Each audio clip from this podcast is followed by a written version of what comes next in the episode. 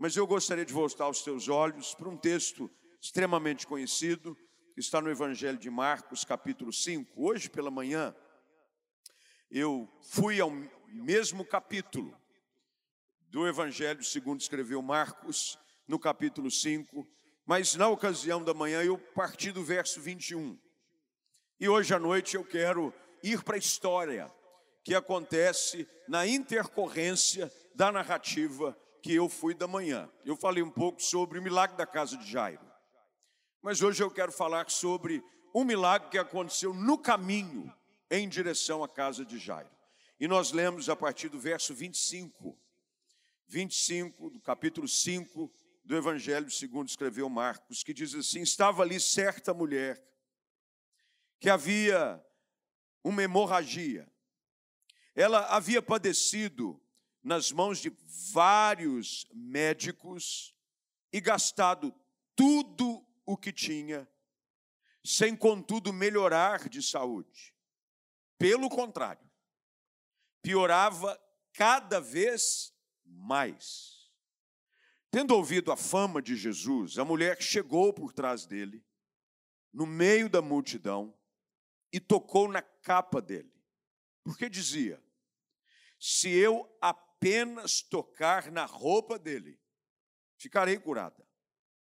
E logo a hemorragia estancou. E ela sentiu no corpo que estava curada daquele mal. Jesus, reconhecendo imediatamente que dele havia saído poder, virando-se no meio da multidão, perguntou: Quem tocou na minha roupa? Os discípulos responderam: Senhor, está vendo que a multidão o aperta e ainda pergunta: Quem me tocou? Ele, porém, olhava ao redor para ver quem tinha feito aquilo.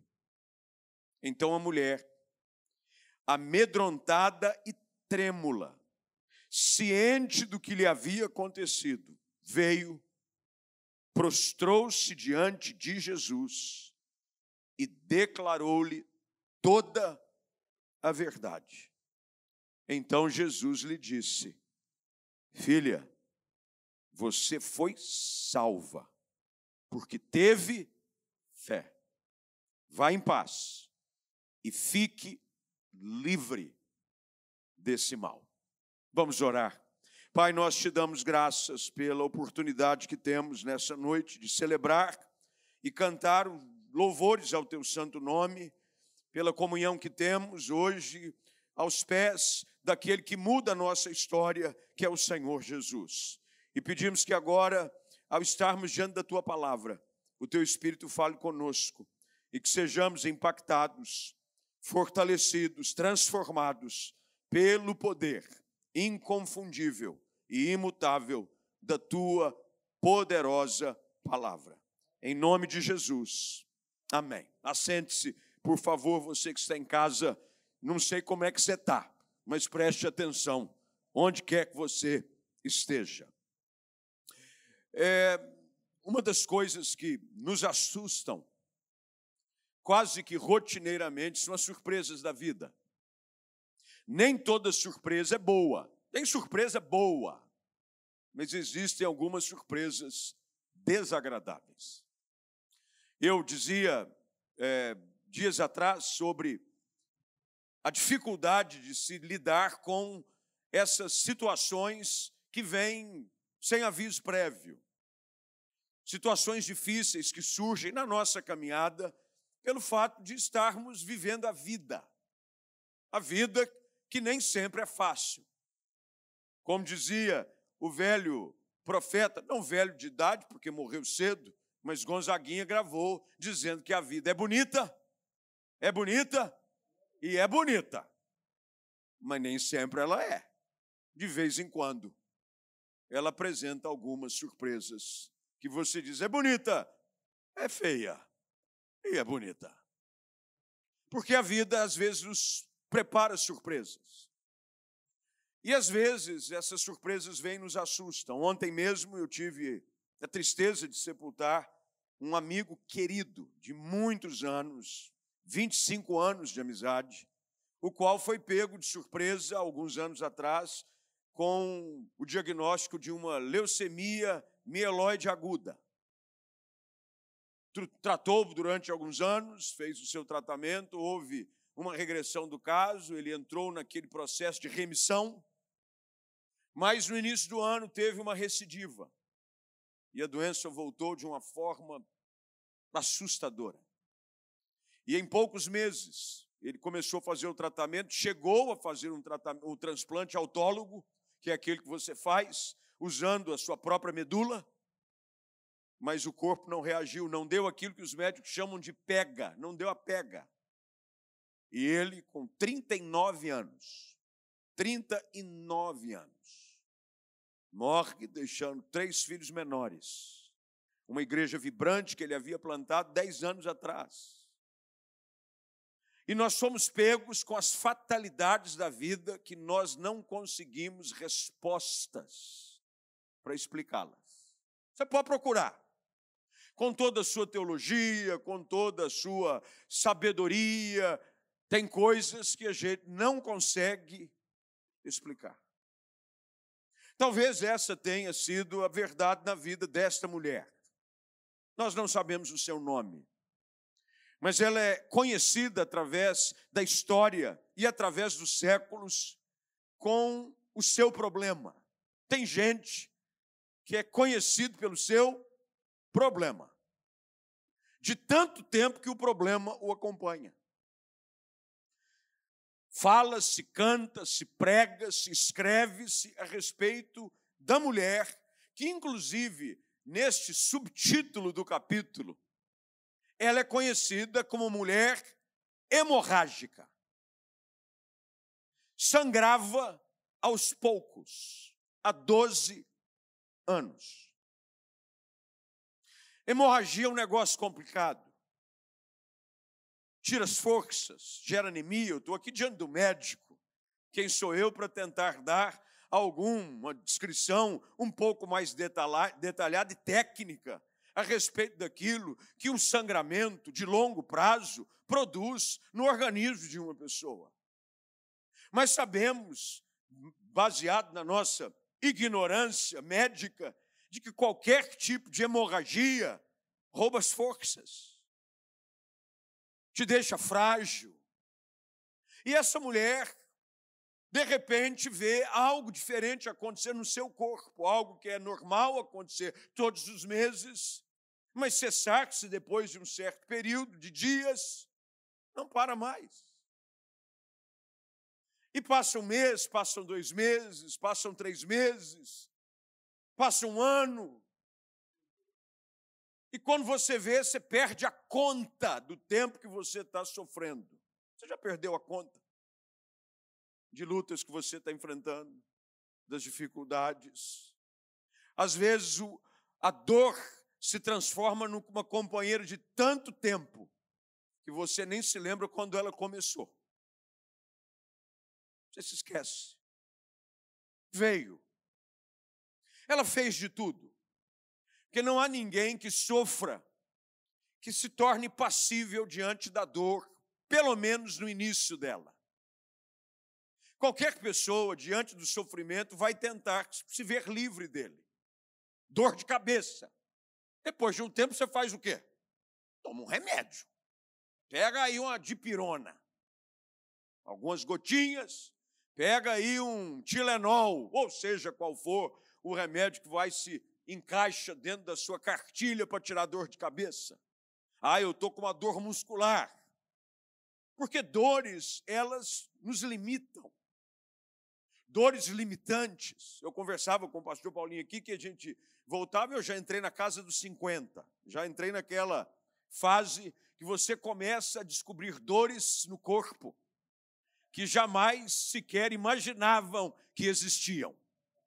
E eu começo assim, eu disse para ele, rapaz, eu descobri agora que realmente entrei na casa dos 50, porque eu agora fiz um plano. Veja só se pode negócio desse. Quando você ainda é garoto, você faz plano de academia.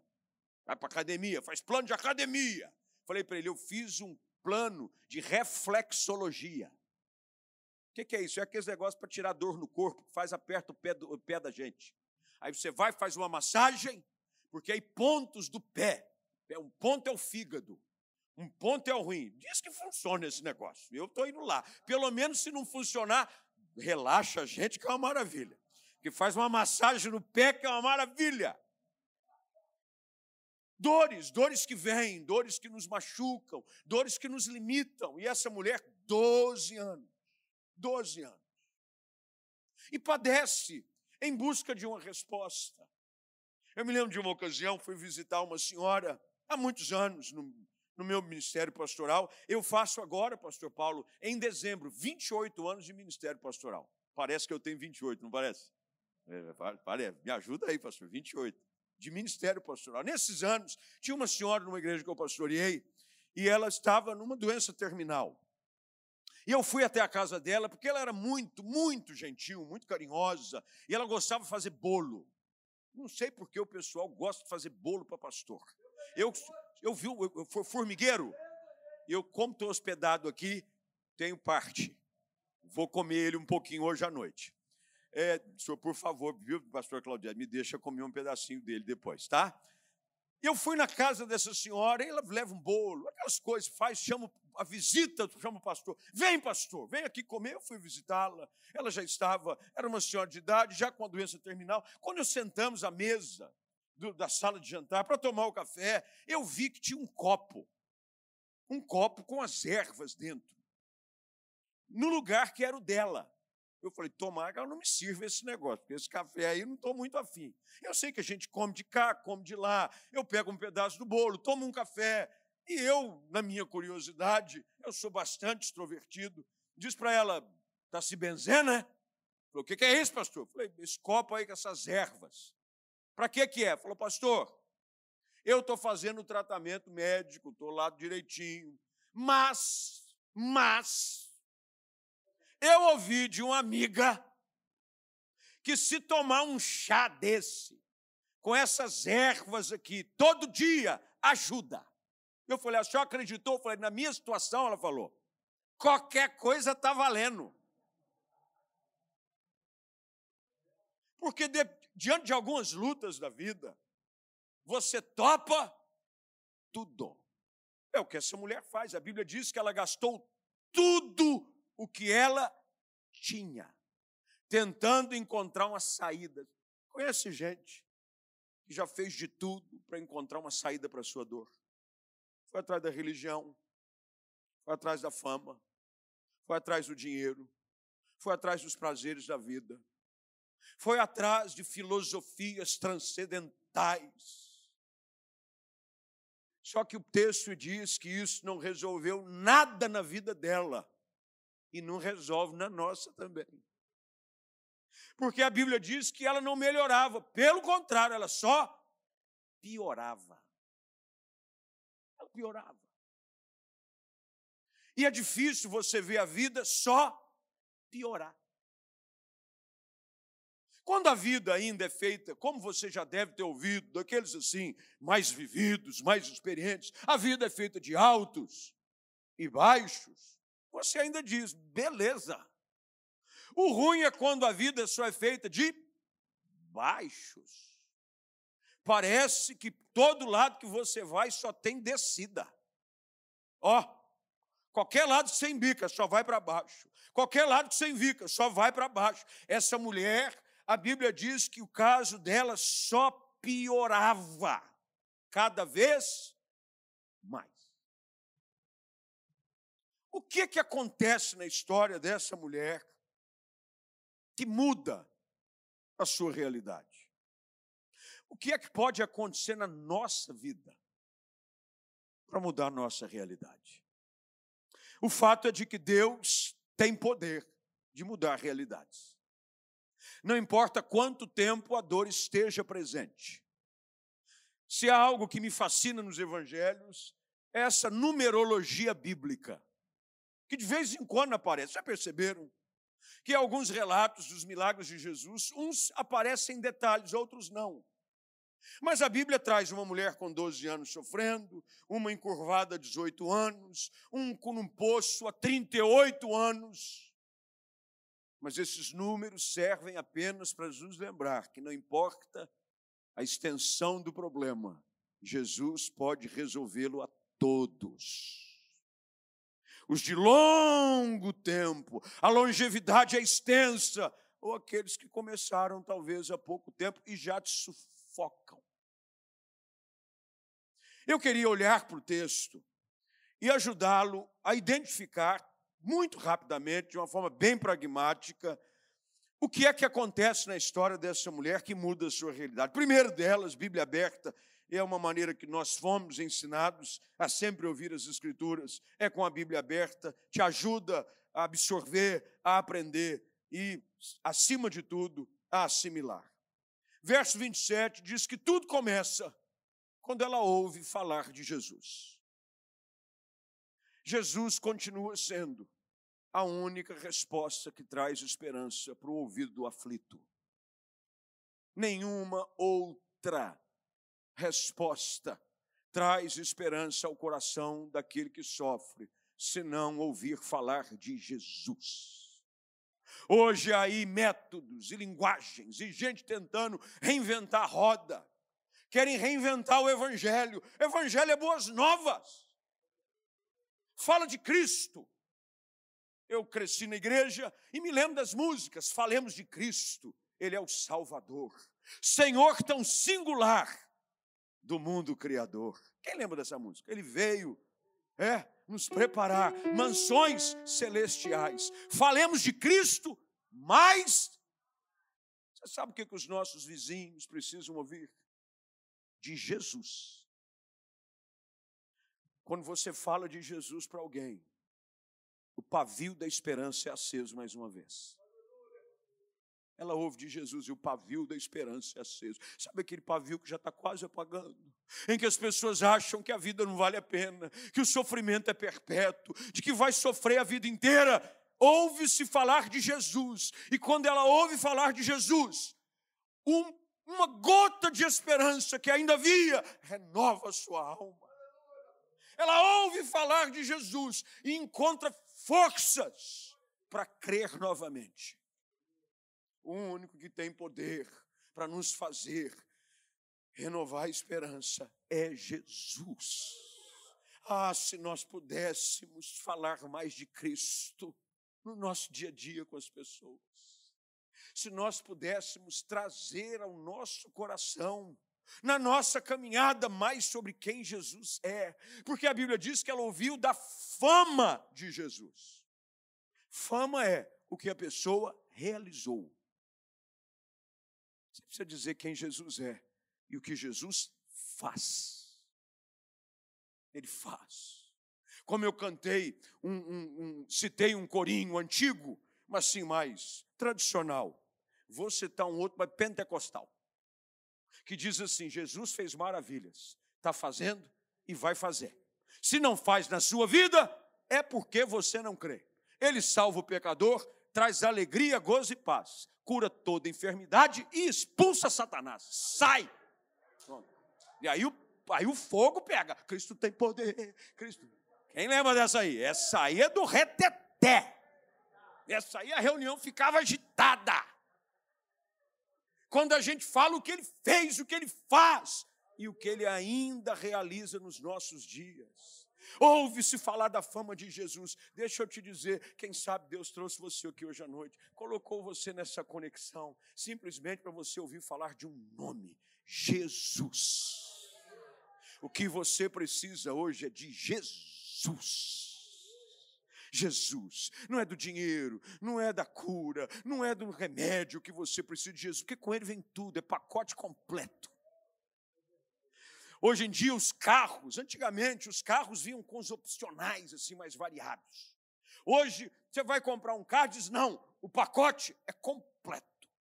Não, mas não dá para tirar alguma coisa, porque a gente quer tirar alguma coisa para diminuir o preço. Eu fui comprar um carro para minha filha, quando ela fez 18 anos, pastor. E fui lá tentar negociar. Falei, não dá para tirar. Ele falou, não vem, vem de fábrica sim, ele disse. Não, mas tira isso aqui, ó. Tira, não tem jeito, é um modelo. Ele disse, o pacote é kit completo. Meus irmãos, Jesus é um kit completo. Com ele tem perdão para os pecados.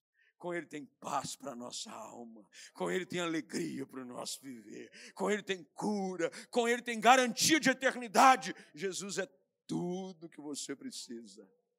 Ela ouve falar de Jesus. E como o texto das Escrituras em Provérbios 25, 25 diz: como a água fria para o sedento, assim são as boas novas vindas de um país remoto. O que a gente precisa é da doce esperança de Cristo no nosso coração. Ela ouve falar sobre Jesus. Quem você anda ouvindo? Você sabe que hoje nós vivemos na geração da comunicação mais intensa impossível. Você tem que se forçar a desconectar hoje. Antigamente você desligava o quê? A televisão. Pronto. Você tirava o telefone do gancho. Lembra quando você queria? Antigamente a política do cancelamento. Vou bloquear alguém. Tira o telefone do gancho, está bloqueado. Lembra ou não? Você não bloqueava alguém na rede social. Eu vou, eu vou bloquear essa chamada. Você bloqueava tirando o telefone do gancho. Bloqueei geral. É ou não é? E quando você não queria que os filhos ligassem, você botava um cadeado. Lembra de girar assim ou não? Mas eu, eu sabia fazer código Morse, eu sabia fazer chamada. Isso aí é, isso aqui é só para os 40 para cima. Lembra disso ou não? Que você ligava, você dava os toques. Um, dois, três. Um, dois, três, quatro, cinco, seis. Era? Um, dois, três, quatro, cinco. Eu sabia. Tinha que fazer os meus contatos. Você tem que se forçar a desconectar se tem uma coisa que acontece nos nossos dias, é a densidade da poluição de informações que nós recebemos. Você tem que guardar os seus ouvidos. Guarda os seus ouvidos, o diabo, vosso adversário, fica sempre querendo destilar palavras de morte, dizendo para você: você nunca vai ser feliz, você nunca vai dar certo, o seu sofrimento é para sempre. Você é uma Gabriela, nasci assim, eu vivo assim, vou morrer assim, Gabriela. Não. O que Jesus vem é dizer: eu mudo a sua história, eu perdoo os seus pecados, eu faço nova todas as coisas, eu posso tudo. Quem é que você tem ouvido? Ela ouve falar de Jesus e ela agora faz algo interessante. Porque o nosso coração é a fonte da nossa vida. A boca fala, do que o coração está cheio. Se a gente enche o coração de esperança, a gente começa a verbalizar esperança.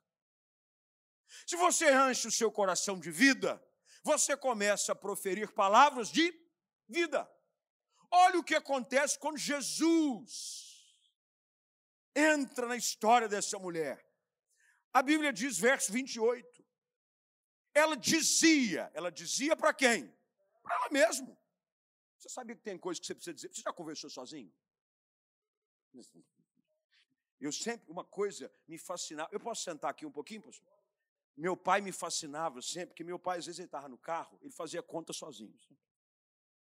Ele... Eu perguntava para ele, pai, o que você está falando? Comigo mesmo. Em outras palavras, não se mete na minha conversa. Ó, oh, ele rabiscava, fazia conta. Até hoje, de vez em quando, eu vou lá no acampamento, ou quando eu vejo ele está andando, e está assim, ó. Ele está resolvendo a vida de todo mundo. As pessoas não sabem, mas a vida de todo mundo já foi resolvida ali. Inclusive a minha. Inclusive a minha. Conversar consigo mesmo. O que, é que você tem dito para você? É por isso que o salmista diz: Por que está aflito a minha alma? Por que, você se abate dentro de você? Espera em Deus. O que, que você tem dito para você mesmo, hein? Há um caso, aliás, é um episódio de 1 Samuel capítulo 30, quando Ziclag é sitiada, tudo é queimado. As mulheres e as crianças são levadas cativas. E os soldados, os servos de Davi, se revoltam contra ele, querem apedrejá-lo. O texto diz que Davi precisou se reanimar em Deus. Tem horas que é você que vai precisar se encorajar. Porque às vezes não vai ter ninguém perto, porque às vezes as pessoas perto já desistiram também. Essa mulher dizia para si mesma: se eu apenas lhe tocar a roupa, as vestes, ou qualquer que seja a versão que você tenha das Escrituras, eu serei curada. Ela verbaliza para si próprio uma declaração de fé. Você precisa dizer para você mesmo que Deus pode. Diga para você mesmo: Deus pode.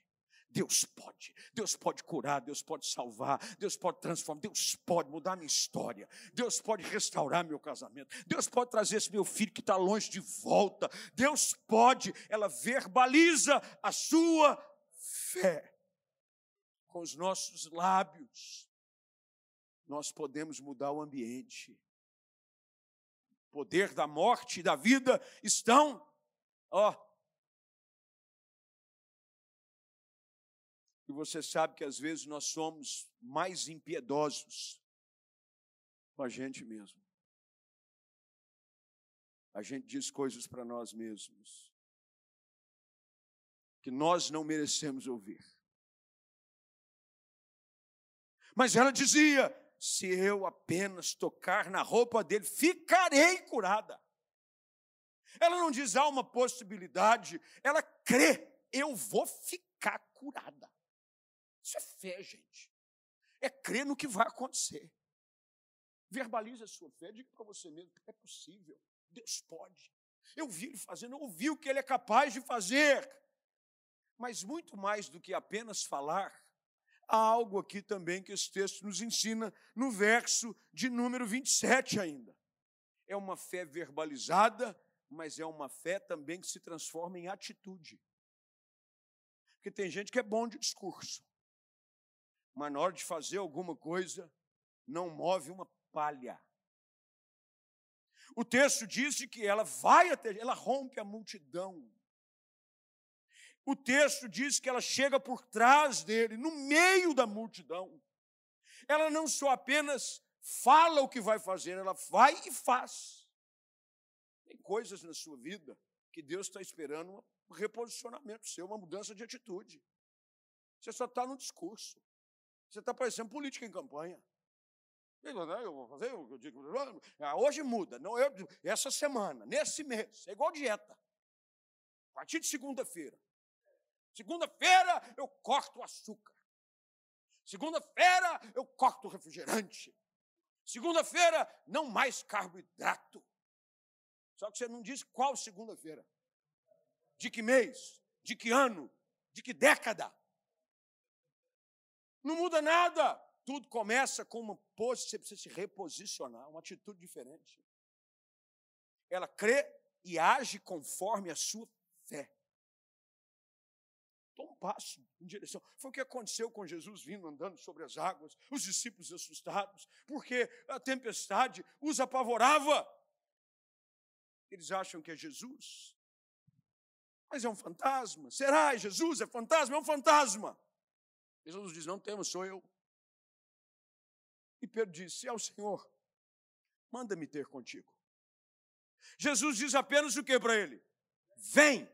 E o que ele faz? Ele vai. Tem gente que gosta de tratar mal Pedro nessa história. Eu não gosto, tadinho do Pedro. Porque supostamente, supostamente, estavam no barco os doze o único que andou sobre as águas. Nem que se foi alguns passinhos, foi Pedro. Ninguém fala dos outros onze que ficaram no barco. Ele sai, mas ele vai. É fato que ele repara na força do vento, da violência das águas, mas ele sai. Se você não der um passo em direção àquilo que Deus diz que é possível acontecer, nunca vai mudar nada na sua história. Decida hoje, tomar uma atitude, romper a multidão. Ela vai, ela se aproxima, ela não era passiva. Passividade. Você não pode reclamar do que você tolera. Eu tomei uma decisão, disse para o pastor quando cheguei, que eu perdi 8 quilos, faz uns três meses, no intervalo de três meses. Eu tomei uma decisão. Eu não aguentava mais. Eu ia pregar, eu ficava assim, ó. Ia pregar, ficava ofegante, pastor. Ia pregar cansado. E eu, na virada do século, Estava meio século de vida. Eu falei, não, eu quero envelhecer com saúde. Vou. Agora, eu não ficava só nos planos, vou fazer uns exames. Eu decidi. É difícil? É. De vez em quando o inimigo se levanta. Com fúria. Vem um irmão que quer pagar um rodízio. Tem um outro que acaba o culto e diz assim, pastor, vamos sair para jantar. Hoje é por minha conta. Eu digo, arreda-te de mim. Sai para lá, tentação. Mas é uma posição, porque o que você tolera, você não pode reclamar. Tem gente que está sofrendo com hemorragia há 12 anos, com sofrimento, mas muito daquilo que você sofre é porque você não muda a sua atitude. Decida crer. Ah, um dia eu vou para a igreja, pastor, mas nunca vem. Eu estou dizendo para você que está aí, ó, é você aí, ó. Porque os que estão aqui estão aqui. Não, eu vou. Retomei a. Não, pastor, retomou tudo depois da, da pandemia. O só não retomou para a igreja. Não, aí depois vai reclamar. É agora. Qual é o tempo de voltar? É já. Tempo, esse ano eu leio a Bíblia toda. Normalmente é assim, virada diante das promessas bíblicas. Este ano lerei a Bíblia toda, de capa a capa. Ele deu a capa e a capa. Não foi de capa a capa, ele deu a capa e a outra capa. Porque ele começa, Gênesis, empolgado. Já viu como é que é? Igual você academia. Academia você vai, primeiro mês você acha que vai virar o Arnold Schwarzenegger. Três dias depois está tudo doído, não aguenta sair da cama. E desanima. A pessoa começa a ler versículo bíblico, lê Gênesis. Aí começa a história da criação empolgante. Abraão, pai da fé. Aí entra na história de José, lindo, deu até novela da Record. Aí ele lê Levite, coisa linda. Aí começa a chegar genealogia. Aí ele começa a dizer: Oh Deus, não dá não. E mal chegou fevereiro, ele já abandonou. Oração, eu ouvi aqui um desafio de todo domingo orar. Orar por um propósito. E eu gostei, porque oração tem que ter propósito. Orar, a gente não ora por osmose. Você ora com uma causa. Mas se você não orar, e se você não entrar num propósito, nada vai mudar. Aí, estamos aqui, todo domingo tem oração na hora do culto. Se você não estiver aqui, se estiver acompanhando online, eu vi aqui. Eu só não entrei no propósito que eu vou estar pregando, provavelmente nesse horário. Mas é uma atitude você tomar uma atitude, começa a mudar realidades na sua vida. Decida andar com Deus para valer. Tem gente que está na igreja, mas não anda com Deus. Que é uma diferença, hein? Estar na igreja e andar com Deus para valer. É ser crente de verdade. É viver em santidade. É abandonar o que está errado. É viver um estilo de santidade e pureza. Fé e atitude são uma combinação perfeita. É por isso que Tiago diz: você fica falando da sua fé, eu com as minhas obras vou te mostrar a minha fé. Uma atitude que é compatível com o seu discurso. Ela enfrenta a multidão, ela persiste. E quando isso acontece, o texto diz que Jesus, quando toca-se na veste dele, ele sentiu que dele saiu poder. Quando você busca Deus, quando você insiste, quando você crê, sempre há poder da parte de Deus disponível para ser liberado sobre a sua vida. Ela quis ficar quietinha. A multidão apertava e Jesus diz: Quem me tocou? Os discípulos já estavam assim, meio que, Senhor, a multidão te aperta de todos os lados. E o senhor pergunta: quem te tocou? Ele diz: alguém me tocou de uma forma diferente. Diferente. Sabia que um culto como esse, para uns, pode ser diferente do que para outros? Você já foi num culto em que uma pessoa estava no mesmo ambiente? Um diz assim: como é que foi o culto? Ele disse assim: é, foi mal, cantou lá uns horror, pregou uma mensagem, foi bom. Aí você encontra com, a mesma, com uma pessoa saindo do mesmo culto. E pergunta para ele, como é que foi o culto? mudou minha história. Deus falou comigo. Que palavra! Sabe qual é a diferença?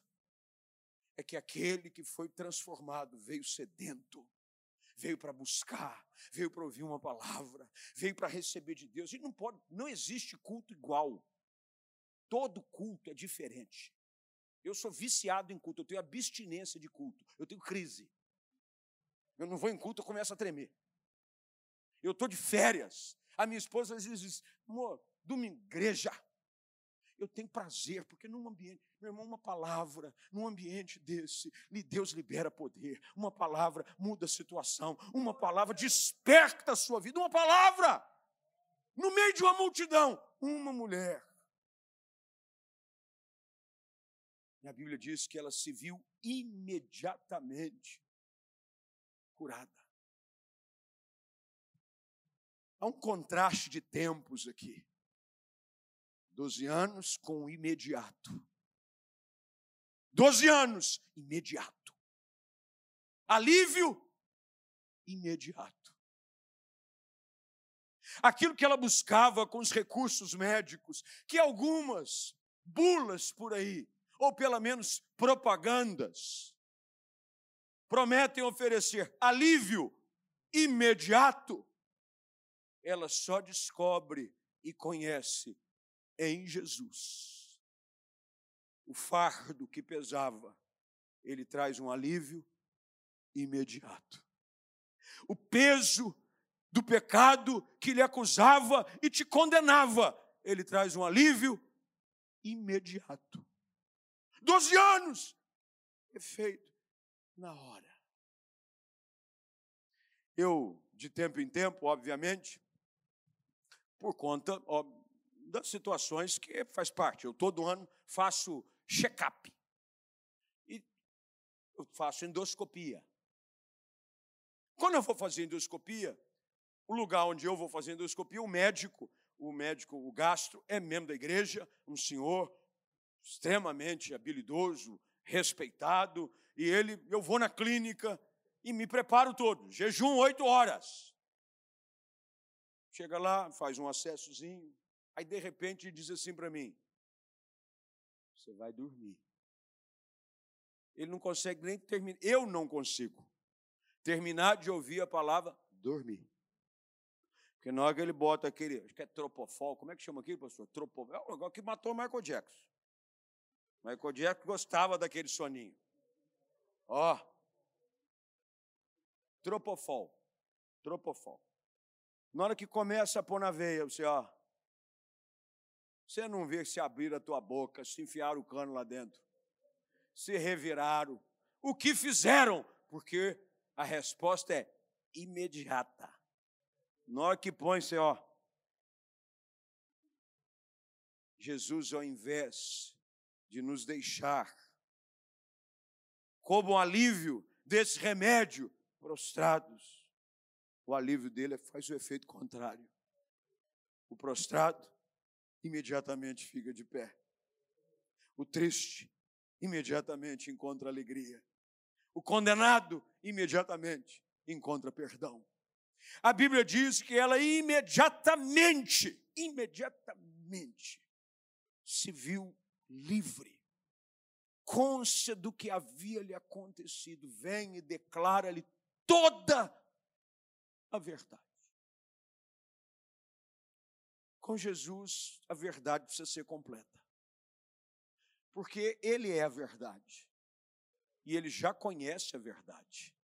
E Ele apenas quer que nós lhe confessemos a verdade. Ela conta tudo, não sei o quê, mas ela conta. Porque em 12 anos de dor, tinha muita coisa para dizer. E aí, Jesus, ao ouvir a sua história, porque Jesus tem interesse em ouvir a sua história, a sua verdade, as suas dores, ela conta, ó Jesus, como diz o velho hino, com cego eu andei e perdido vaguei, longe, longe do meu Salvador. Até que um dia eu vi a luz de Jesus. Eu estava, eu fui atrás, porque a história aqui não foi por revelação. Acredita-se porque o Evangelho de Marcos foi escrito por João Marcos, mas narrado por Pedro. Pedro deve ter dito, rapaz, essa mulher começou a contar a história. Essa mulher gastou tudo que tinha. Essa mulher foi nos médicos. Essa mulher só piorava. Porque muito provavelmente, aqui apenas uma hermenêutica simples do texto, a verdade é aquela apresentada nos versículos anteriores, do seu sofrimento de 12 anos, do dinheiro que ela gastou, ela contou tudo. Até que Jesus diz para ela: Filha, filha. É interessante como uma mulher sem nome agora é chamada de filha. Filha. Filha. Eu tenho duas filhas e a minha filha mais velha tem ciúme quando eu me dirijo a qualquer, porque eu tenho o hábito pastoral de me dirigir às mulheres da igreja, principalmente jovens e meninas, de minha filha. Oi, minha filha. Outro dia ela disse assim para mim: pai, oi, só eu sou sua filha. Falei, não, filha, é uma menina carinhosa, assim, de uma adoção espiritual. Pai, eu gosto que o Senhor, e ela tem 19 anos. Eu gosto que o Senhor me chama só, eu só eu sou sua filha. Chama ela de irmã. Chama ela de varoa, ela disse para mim. Ô varoa. Eu falei, filha, não pega bem. Minha filha, só eu sou sua, minha filha. Jesus nos chama de filhos. Filha, filha, vai-te em paz. A tormenta já não mais te escraviza. A dor já não mais te domina. E ele diz e manda ela para casa dizendo: fica livre, livre desse mal. Fica livre. Porque se o filho vos libertar, verdadeiramente sereis